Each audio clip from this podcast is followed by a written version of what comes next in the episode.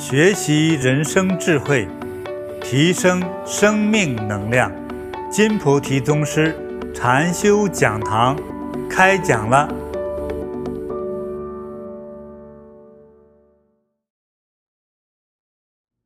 我们这堂课呢，就想给大家聊一聊无间地狱怎么样能解脱出来。呃，从这个本来按照规律来说，到无间地狱啊。就有点类似人间的无期徒刑，啊，你没有时间出来，永远关在里头。但是我记得经典里是这样说哈，有这样一位婆罗门家的女孩，她家的姑娘。这个姑娘呢，她在过去世积下了很多善根，做过很多有功德、有道德的事情。可是妈妈呢，偶尔有时候生起一丝善念，对吧？多数的时候是不信。并且还经常诽谤，不但不恭敬，还说坏话，哎，这个就不好了啊！他的妈妈为什么下无间地狱呢？就是诽谤佛，哎，这个就是大罪。这个女儿呢，她就相信佛，相信佛所说的一切真理，那就是真理啊！我叫信受奉行，这个是缘分哈。就像包括人和人一见面，有的时候，哎，我就看你很顺眼。我们来做朋友吧，哎，就很开心，对不对？我说这个感觉好像回到六七岁的感觉哈。其实六七岁的孩子彼此之间和十七八岁、二三十岁的人都一样，都有的看了一看就是很有缘。哎，我觉得来吧，我们做朋友吧。是不是有一些哎，我才不跟你做朋友。很多孩子也不会回避说，我讨厌你。他有时一见面就是觉得，就不知道哪两个。弦就没合到一起，就觉得玩不到一起，说不到一起，爱好也不同，就听你说话都觉得好烦人。所以人和人都有这样的叫做一种，现代人把它称为叫眼缘。那么就是人当去信仰来的时候，哈啊，有佛的时代，哎，我们信佛，同样我们两个人或我们几个人，哎，有的人说我乐意信受奉行，就你说了我就信。你看，就有说你说死我都不信，就是呃他妈就是不信。可是这个女儿呢，就是我就深信不疑。哎，佛说的正是我要的，那是最好的，我一定乐意接受。所以就是因为他有这样的一种信，我觉得这个信呢，我们在刨根挖底的时候哈、发现他这种信来自于他过去世的功德。他做了近似的行为，比如你倡导善良，其实我也喜欢善良，而且我也经常在帮人，对不对？当累世累积了他的这种喜欢帮人的这种习惯之后呢，他有一世又成为人的时候，成为这个女孩的时候，佛一说的时候，嗯，喜欢，我喜欢，就是正好就和自己的内心合拍了，所以就乐意相信佛。妈妈不信还诽谤，女儿深信不疑，还是发心啊供佛，还要修行啊，所有的佛陀的教化，她就认真去遵从。所以，这位婆罗门女就是婆罗门家的这位女儿呢，因为有这样的大善根哈，哎，信受奉行。咱们刚才咱们不是讲为什么能把这个母亲从无间地狱救出来呢？因为他的信是非常坚定的，因为有了这样的坚定的信，其实已经有护法神在护着他了。今天你坚定的信虽然是刚出的开始，但是可能你就是未来的佛菩萨。每个人都是有这个希望，对，所以他当有了这个坚信的信心之后，天上的神灵自然护佑着他，呃，因此呢，他又等他母亲又是到地狱受苦。他母亲做了那些坏事嘛，诽谤佛法僧是吧？肯定下无间地狱，所以他忧虑母亲呐，为救母亲出苦海。所以呢，婆罗门女呢，在这个时候，因为她有这样的一个深信的根基，又发了这样大的心啊，将她的最贵重的这个这个宅子都给卖了，来供养佛法僧啊。佛陀就帮他处理、解决、化解他们过去形成业力当中的负能量、怨气、恶气，才协助将他的母亲从无间地狱救出来，而往生，将他送到了这个天国。所以他这种呃坚信的本身，古代称为叫勇猛精进。你说的话，你知道的方向，我就照着去行，照着去做，我坚决不回头，不给自己留后路，是不是啊？这是绝对的坚信不疑，是吧？他的信愿行都是像打铁一样啊，就实实在在的就真去做，所以他救母亲的这个效率是多么高呢？你看，本来是是吧，在在无间地狱了，哎，结果给弄天堂去了。那我觉得像这个这位妈妈来说的话，嗯，就是来成就地藏王菩萨的。就是我这么不信，我也这么恶，哎，可是你呢就诚信，对不对？但是我多么不好，我是你妈，我就掉进了无间地狱之后，我看你干些啥？哎，也许他妈是这样的一种思维，也许他妈是被天神派来，就他就是这么思考，就就这么做的。可是整个上天考验了地藏王菩萨的修行。妈妈无论多么不好，还是生我养我的恩人，所以他受罪我不能不管了，因为这样的人他将来能成佛成菩萨呀。但事实如此啊，对不对？他就是未来的地藏王菩萨呀，就是这样。地藏王菩萨其实已经成佛了，所以当他的意念想到你这个人的时候。你就开始吉祥了，比如说你现在是贫苦人吧，接下来可能几个月就开始慢慢变成巨富。就是一个人动自己的智慧去赚钱是比较难的，而佛菩萨上天哈赐给你财富的时候，那真的是那那那躲都躲不过去，你就必然成为一个巨富。佛陀他的境界和他存在的那种状态哈。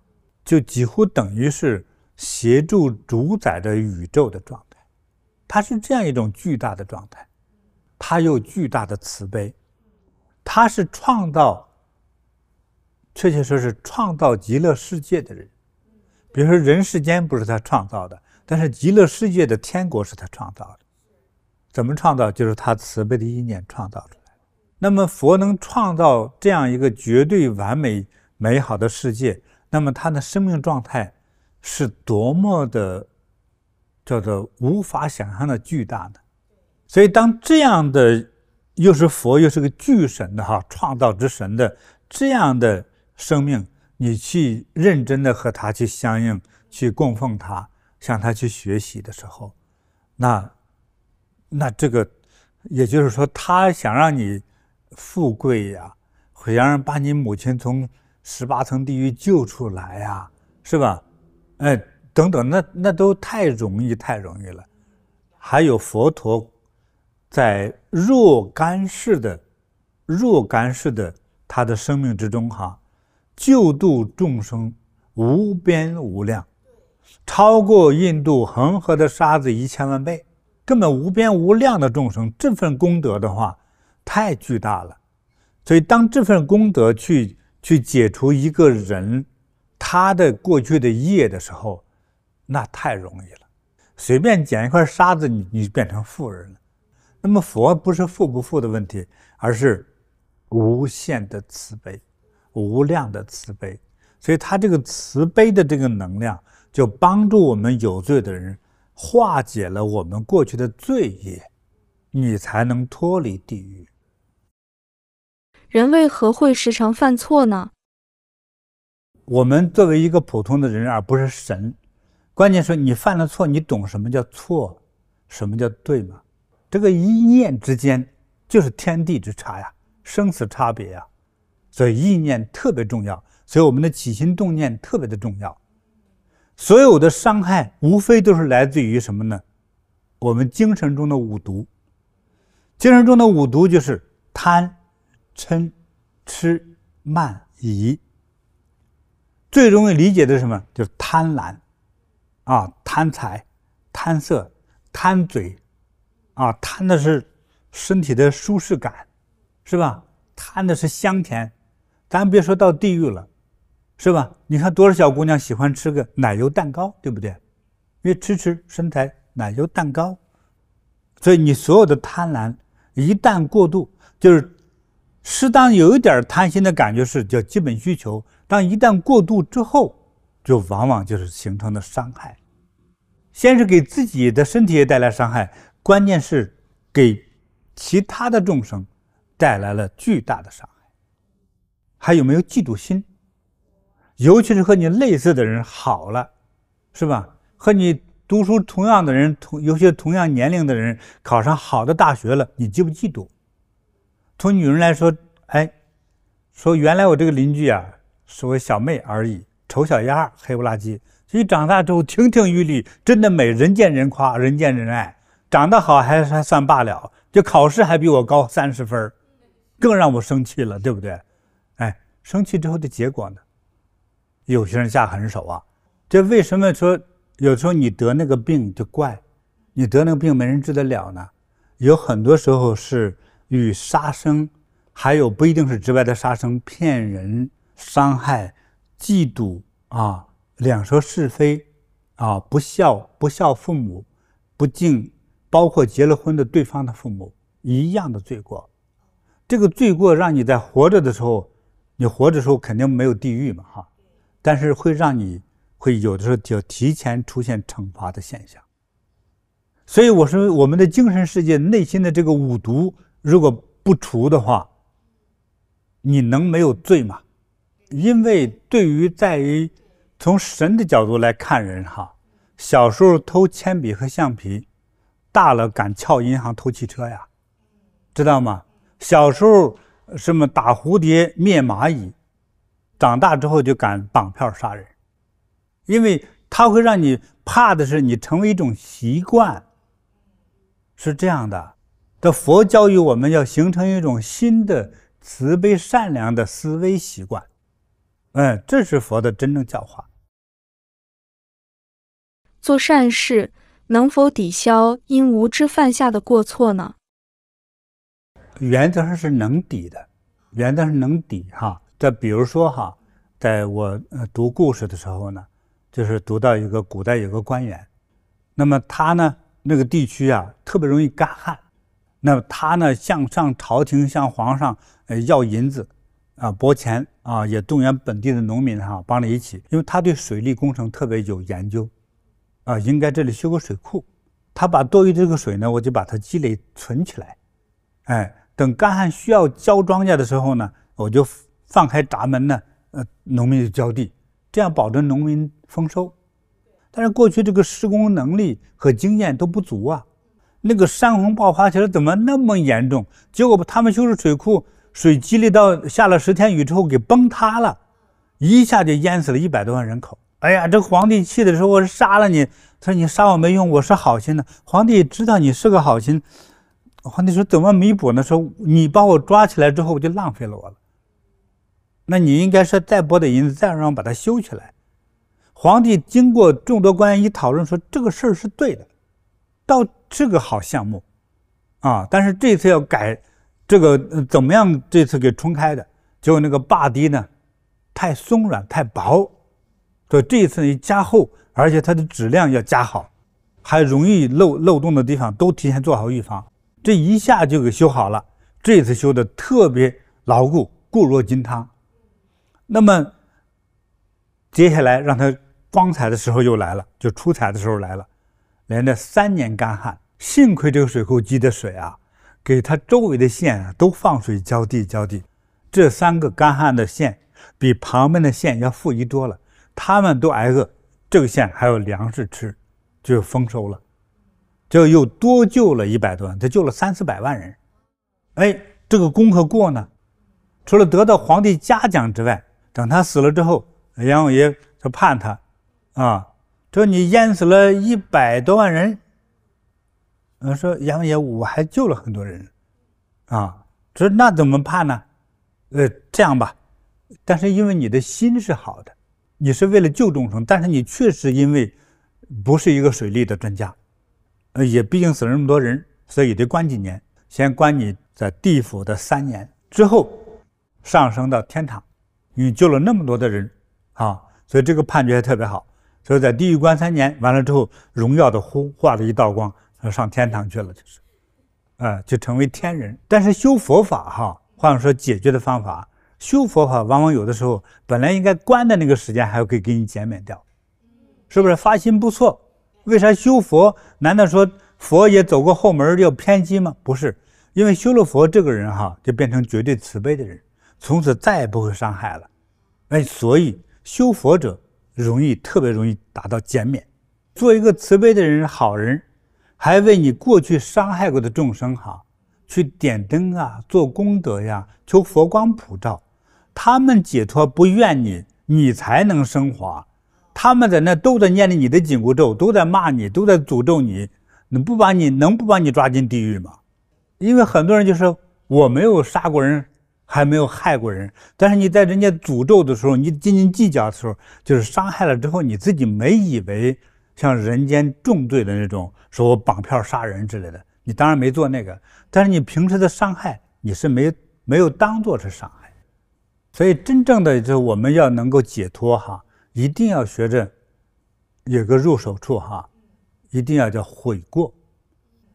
悔过的概念是什么？就像忏悔的感觉哈，承认我错了。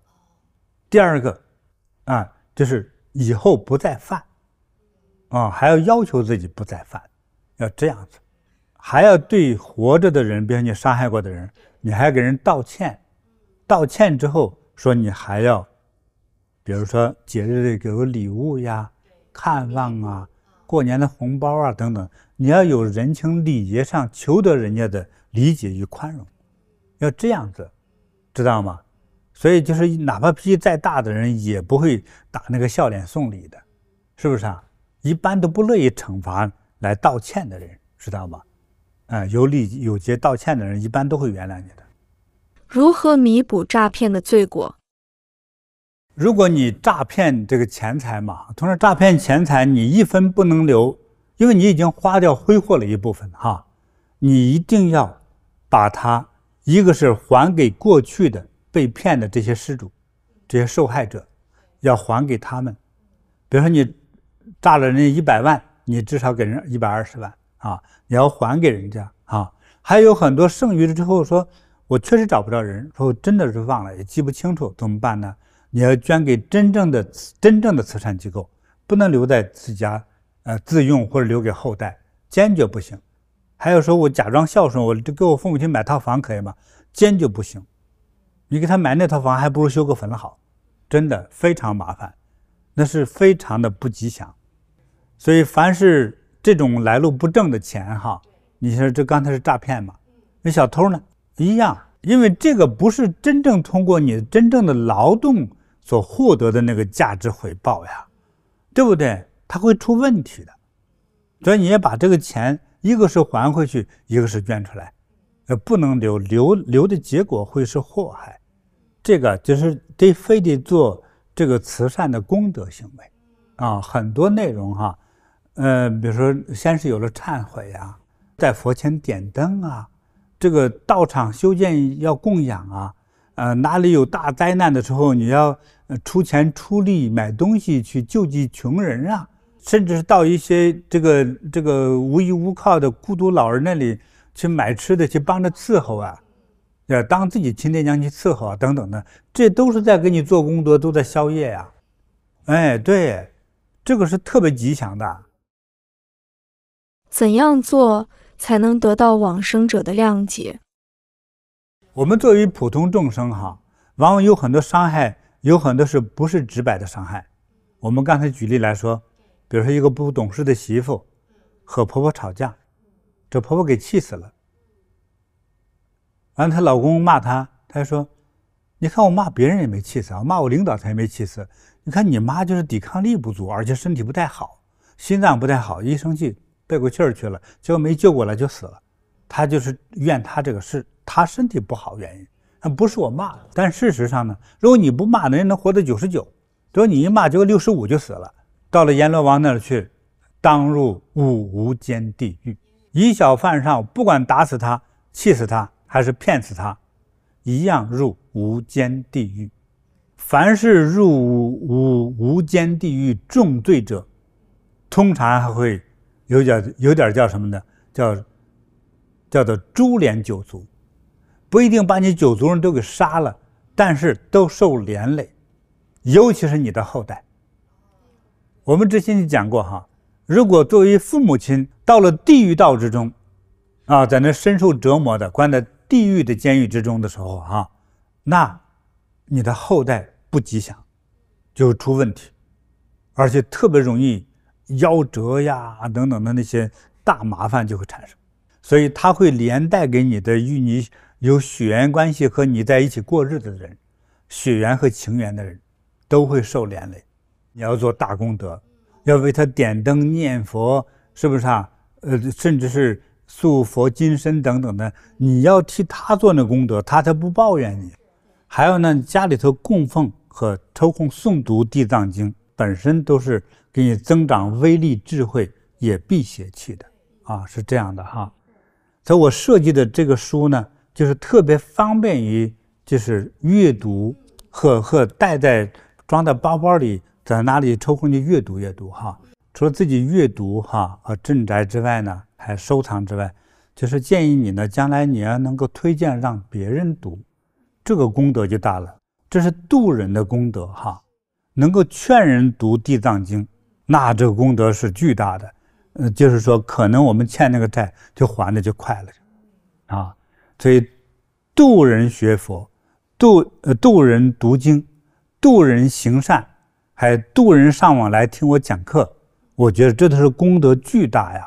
所以你要好好的你自己，还要请你的甚至不太顺心的孩子、亲戚，还有你的好朋友，让他们来听。啊，现在地藏王菩萨给我们讲清楚了，佛给我们指了这条明路，所以我们就深信不疑，照着去做就可以了，好吧？我们就能得解脱。欢迎分享金菩提宗师禅修讲堂，您的分享传播会增加您的功德，祝您如意吉祥。更多精彩内容，请下载。禅师 APP。